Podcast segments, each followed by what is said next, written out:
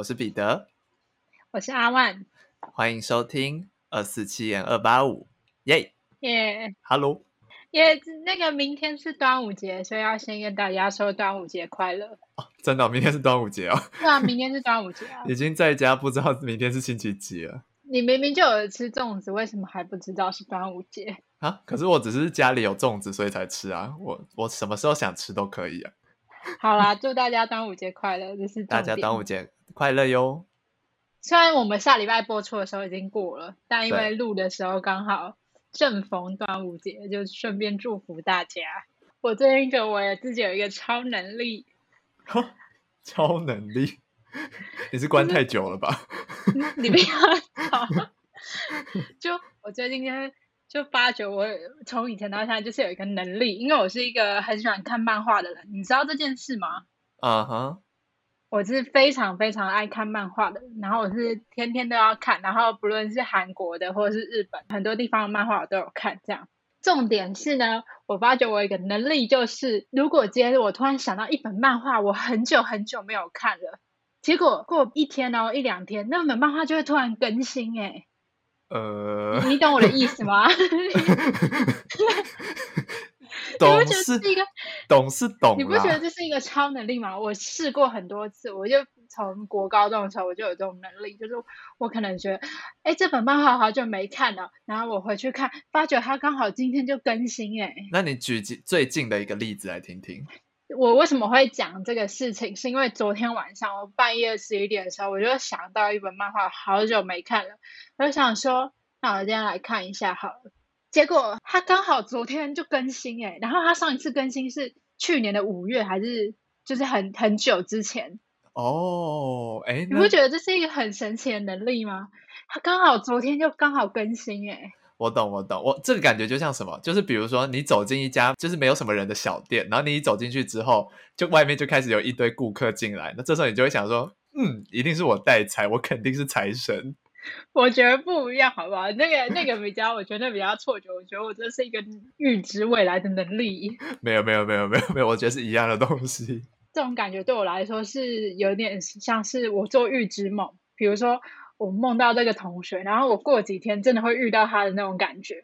哦，因为我很以前就很常做那种预知梦，就是我见到好久没梦到好久没看到的小学同学，结果隔几天我真的会在公车上或是路上遇到他这样。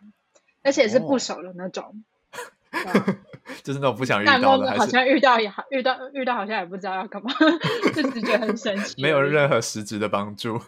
对啊，我就反正那个漫画我实验过很多次，真的就是，嗯，只要我突然脑海中浮现那个漫画，那个礼拜就那个漫画就几乎一定会更新，哎，很奇怪，而且是不定时的，就我突然有灵感，我想看这本漫画，有时候它就会突然更新，我就会觉得。我一定是有那种超能力。好，你开心就好，你开心就好。不要很 鄙视的那种感觉。就是一直一些自我感觉良好的部分了。没有，好吧，明明就有被验证。我最近最近在家里开始有在就是思考一些认真的事情，就是在家里躺久了，开始想一些未来的人生规划。然后我就想，因为差不多这个时候就是已经要决定毕制要干嘛了。我已经毅，我已经毅然决然的不拍毕制，就是不拍片。那所以要换成什么方式？就是因为我们学校毕制是你可选可不选，就是它是一门课，它不是必修。哦，真的？对，所以只要你学分够就可以毕业，你不一定要修那堂课。只是大家修那堂课会是希望，就是最后结束的时候留下一个作品这样。然后我就想说，因为我想。走的是演戏嘛？那演戏不可能，不然就是我要自导自演。可是我觉得有点太累，而且我觉得我没有好的剧本，我没有好的想法，所以这件事暂时就这样。我觉得可能以后的日子我才有机会做这件事，所以我现在就决定不拍片。然后我最近就在想，那这样我整个大学四年是不是感觉都没留下些什么？不会吧？就你还是有得到一些知识啊？对啊，是做了很多事，然后但那些事好像都跟我读这个科系没什么。关联有啊，我们的 podcast 对，这就是重点了。我后来想到，这我读的科技跟我做的事情最有关联的就是这个 podcast。而且那时候我也不知道为什么突然找你说要一起做。对啊，所以反正我现在就有点把这个 podcast 当做一个你知道毕业制作的想法在做，所以我就很想要把它做好，你知道吗？对，希望我们可以赶快收到一些回对对对更多回馈啦。也不是说我毕业了，这个 p a c k a g e 就没了，也不是这样，就是这个 p a c k a g e 会继续做，只是现在的一个心你又知道了，呃，至少目前啊，现在的心态是把它当成一个毕业制作的心态在认真做。搞不好过不久我们就决裂，然后就宣布关闭。对对对，宣布关闭。反正就是，如果就是各位听众朋友，如果就是喜欢我们的节目的话，也可以帮我们大力宣传啦，我们会很感谢大家。对，就是这样，拜托大家了，谢谢大家。我们继续用心的制作。对，当然是好内容还是一定的啦，就是嗯，我们会希望可以尽快回到往日的，就是可以正常录音的状态，因为其实云端录音还是有它的一些困难在了，嗯对啊，所以大家加油。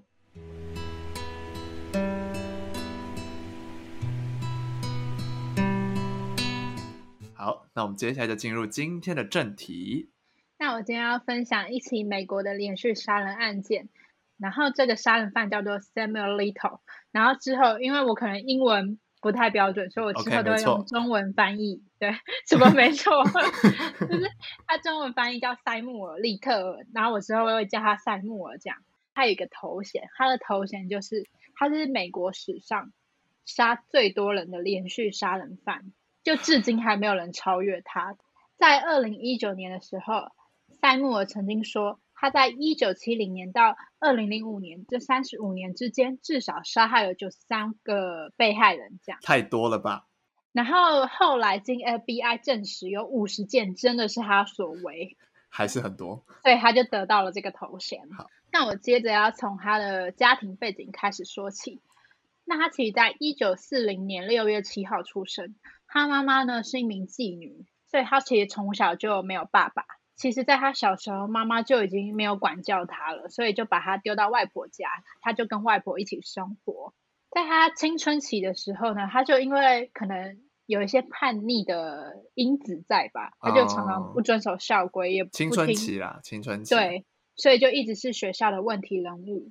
然后呢，他自己也曾经说过，他在幼儿园的时候就有一些犯罪的想法，就是他看到幼儿园女老师摸自己脖子的时候，他会幻想勒死女人的这种性幻想，好就不知道为什么一个那么小的小孩竟然会有这种想象的 哦，画面，就蛮奇怪的。那十几岁的时候呢，他就开始收集一些真实犯罪的杂志，然后里面大多是描写女性被勒死然后被窒息的画面。哦，在他十六岁的时候呢，他就因为偷窃，所以就被关到了少年监狱。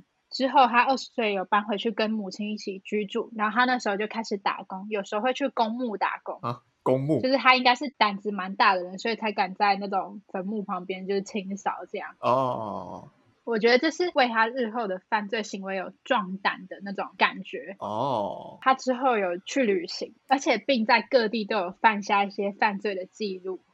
就是他可能每到了一处就犯了一个罪，好像证明我有来过这个是是地方。是是在破任务，是不是？每一个每一个州都有一个任务，是不是？不知道他可能有种通关的想法吧。然后这些罪也包含了酒驾、诈欺罪，然后窃盗罪、持枪抢劫、伤害罪跟强暴罪。等一下，他等一下他会不会会不会太多元？这个人有点太多元了，各个领域都涉猎，他就是一个暴力加一个犯罪分子吧。感觉他好像在就是你知道拿出一张任务卡，然后上面都是这些罪名，然后他一个一个在打勾的感觉。对啊，就你想得到的坏事，他几乎都有做。而且他之后又有说过，他在入狱的时候就在监狱有学习了拳击，他自己是一名前职业拳击手，但这是他自己的说法，我们也无从考证。嗯，但是他其实身材蛮高大的，就是他有一百九十公分，然后哦高高壮壮的。那感觉是就真的。非常适合练拳击的 身材。到一九七五年为止，他已经被逮捕过二十六次，但到这时候，警方都还没有真的有找出他有杀人的证据，就还没有人哦发现。再来，我们就讲讲他是如何成为连续杀人犯的。在一九八二年的时候，他就被指控谋杀了九月失踪的梅琳达，但最终陪审团呢就没有以谋杀罪起诉他，因为证据不足。嗯，此外，他还被指控为另一件案件的凶手，然然后受害人是二十六岁的派翠西亚，也是一名女性，但也是同样因为证据不足，所以他还是被无罪释放了，就都让他逃过一劫了。那我之后也会提到为什么这些案件很多都是证据不足，然后他都可以逍遥法外的原因。后来呢，他又再度因为两起杀人未遂案，就是他确实有伤害女性，但是没有真的杀人成功。对，他因为这两起杀人未遂的案件呢，有坐了两年半的牢，受害者也同样都是女性，所以他专挑女性下手。在他一九八七年二月假释之后呢，他就立刻又搬回了洛杉矶，然后犯下了至少十起的谋杀案，就他已经。把杀人当做是一个日常了吗？或是一个嗯，感觉是我们我们我们去买菜，他去杀人，大概是这种概念。对，就很就很可怕啦，就他已经有一种正头了，就是已经上映了。然后在二零一二年呢，他就来到了一个游民庇护所，然后在那边接受一些政府的帮忙，这样。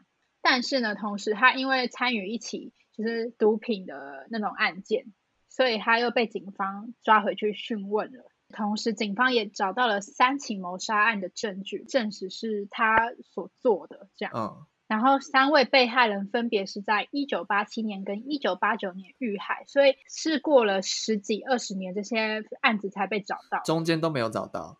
除了我刚刚讲的那那两起杀人未遂的案件，他都没有被找到，就是真的有因为杀人这个罪名而进去的，而且他都会弃尸在洛杉矶的街头，就其实是一个很大胆的行为。他他其实没有藏匿尸体，很挑衅哎。呃，事后就是我刚刚像我刚刚说，为什么他这些被害人呢都没有认为是他杀的，就是有一个真正的原因。好想知道，好想知道。之后呢，他又被引渡回了洛杉矶，并在二零一三年的一月七号受到警方的指控。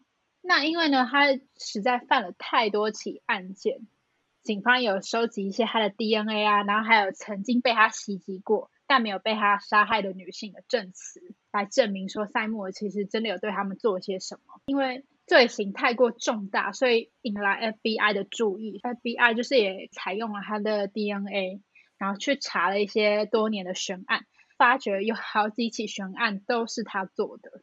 调查到二零一九年的时候，就像我刚刚开头说的，已经确认真的有五十位女性有受害，犯罪期间都集结在三十五年之间。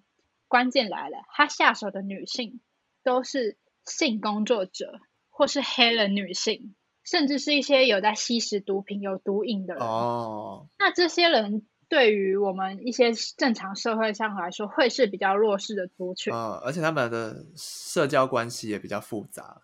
对，这也就导致他们很多人其实是没有亲人，或是独居的。哦。所以，为什么他们这些女呃受害者死去的时候都没有人去找他们呢？就是因为他专挑弱势团体下手。哦，所以这就是关键。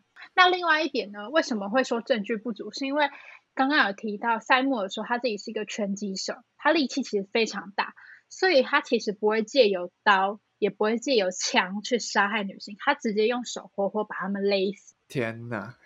对于警方来说，有些会觉得哦，那他这个吸毒人呢，那他就是可能产生幻想，然后自己窒息而死的。警方就不会想到是有人去杀害他的。哦，有一些已经有先入为主的观念了啦。对，所以第一点是因为他都专挑社会边缘人下手，第二点就是因为他都是采取双手勒死的，掐死手法，掐死，对，就是掐让他们窒息，对，所以不会留下太明显的伤口。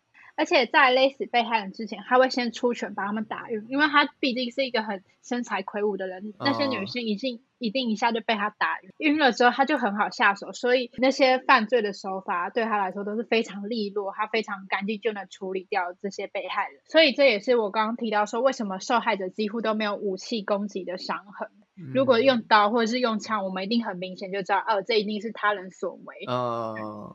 然后 FBI 也曾经提供一些就是审讯时候的片段，就来看看就是塞默到底是一个怎样的人。塞默尔其实记忆力好的吓人，他曾经犯过的案件他其实都记得，哦，而且是连一些细节他都记得清清楚楚。这点我也不知道为什么，因为我之前看过蛮多案件的解说，也有说到一些杀人犯其实对于他们杀人，他们是会很记得细节的。应该会不会是因为他们很享受在这个过程里面，所以那些细节对他们来说都很重要？因为每感觉每一个事情不像是突然发生的，都像是他们精心去策划过，然后去实现它。可是因为他犯了真的好几十起哎，所以会让我觉得真的有点惊人。哦，对。那我现在来讲讲一些就是审讯时候他曾经说过的话，就他有描述一些片段，然后他在影片中就开始回忆，他就说：“哦，我听到路上有一些比较小的声音，那代表着他的遗体应该正在滚吧？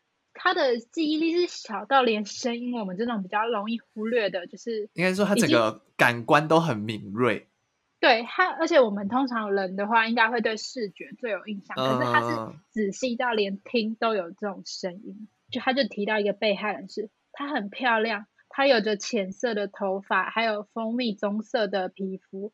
就女性来说，她非常的高，体型美丽，而且待人非常友善。就是她连个性，然后一些棕色头发，肤色每一个人的特征，她都记得。对，而且她都用一些很。浪漫吗？或者是一些很华丽的形容词来形容，就不会像我们正说哦，他就是头发就是浅浅色。啊，对，然后皮肤就是黄种的那种，还是说蜂蜜棕棕色这样，他形容的很细微，代表他观察力是真的很惊人哎。然后呢，那个女性也都搭上了他的车，他也将就是车子停在河河口，然后将那名女子淹死，这样他就有也有说，那是我唯一一次用溺水方式杀杀人。那在讲完这些片段之后，在接受一连串调查之后呢，他就在二零一四年的时候入狱了，然后他还在狱中亲自画上那些受害女子的肖像画。这些肖像画的目的是什么呢？是希望可以找到那些还未被发现的受害人。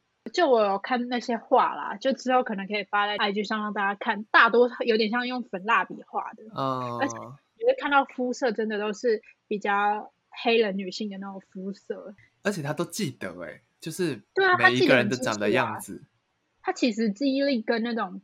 杀人的细节他都记得清清楚楚。他其实是一个超级天才吧？如果用在正确的地方的话，我觉得啦，我觉得他未必在其他方面是天才，可是他可能天生就有这种犯罪的，可以这样讲吗？潜质啊，所以他才会对这件事那么印象深刻。也不能讲天赋，这样好像在鼓吹大家是这样子。怎么讲？就是天生犯罪者。对对对，天生的犯罪者。对对对对对。啊，跟天赋有什么两样？不就一样？就是反正就是大家懂那个意思啊，就是那样的意思就对了。没有鼓励大家犯罪，那就是那样的意思。而且其实我翻找了很多资料，都没有提到为什么赛姆要杀这些女性。我也没有看到他有可能有进强暴，可是大多都没有描述这些细节。嗯，就不知道他是不是真的有实施一些性侵，或是就他为什么要都要杀女人呢？而且为什么都要用蕾丝？而且他从小就有这种幻想的画面，这会不会是在他小时候有发生什么事，然后导致他之后都会用这种手法？包括他都只对就是女性下手，可能他心里有一块东西是缺乏的嘛，或是没有被满足之类的。我自己倾向于就是他小时候可能也许没有提到，但是他可能有遭过什么阴影哦，或是他天生就对可能。女人的脖子这一块是有一些特殊的。哎，你有听过开膛手杰克的故事吗？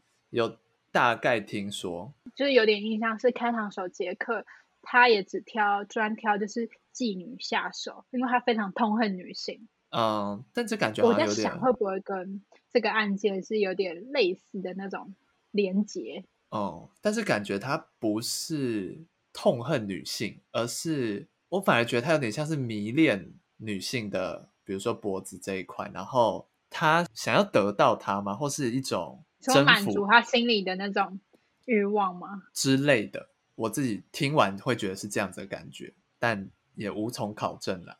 不知道，因为我查了很多资料，都很少去看他心里一些剖析的。就是比较没有这一块的，对啊，但可以证明是他智商应该是蛮正常，就是他没有什么精神异常方面的问题。对，那最后讲一下，就是他其实还有一个交往很久的女朋友。哈，对，就是在他被逮捕之前呢，两个人其实都靠抢劫跟偷窃来维持他们的生计。所以他女朋友都知道这件事，这些事。我不知道哎、我觉得应该是知道的。